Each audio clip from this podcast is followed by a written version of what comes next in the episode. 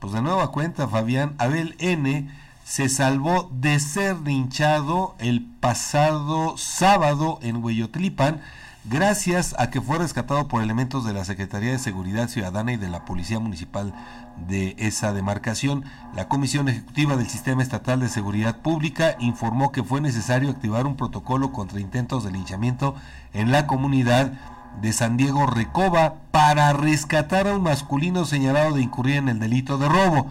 La intervención policíaca se dio tras recibir un reporte sobre un grupo de vecinos que tenían retenido a un hombre al que amenazaban con licharlo ya que presuntamente intentó robar un vehículo Ford tipo Focus. Los hechos ocurrieron la noche del sábado 20 de enero en la calle Zaragoza de la comunidad referida.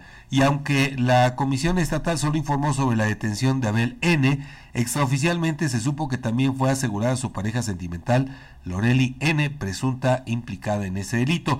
La unidad fue recuperada y entregada al propietario, quien sin embargo se rehusó a presentar la denuncia penal correspondiente.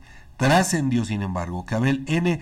es originario del municipio de Benito Juárez y Loreli N. de San Simeón Shipet 5, Fabián. Nada más, ¿cómo ves? Bueno, pues con ese dato solamente nos permite eh, decir con tristeza, con pena, que pues Tlaxcala sigue a la cabeza a nivel nacional en intentos de linchamiento y también en hechos consumados. Desafortunadamente, así cerramos 2023 y así iniciamos 2024.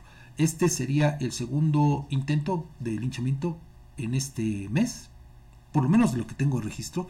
Igual eh, ya eh, seguramente hubo algún otro, pero le digo, bueno, eso lo estaremos dando a conocer de manera oportuna, lo cual pues nos eh, muestra una vez más que pues también la actuación de los policías, en este caso los municipales, pues sigue dando dejando pues mucho que desear porque pues debido a la falta de vigilancia es que ocurre precisamente todo esto.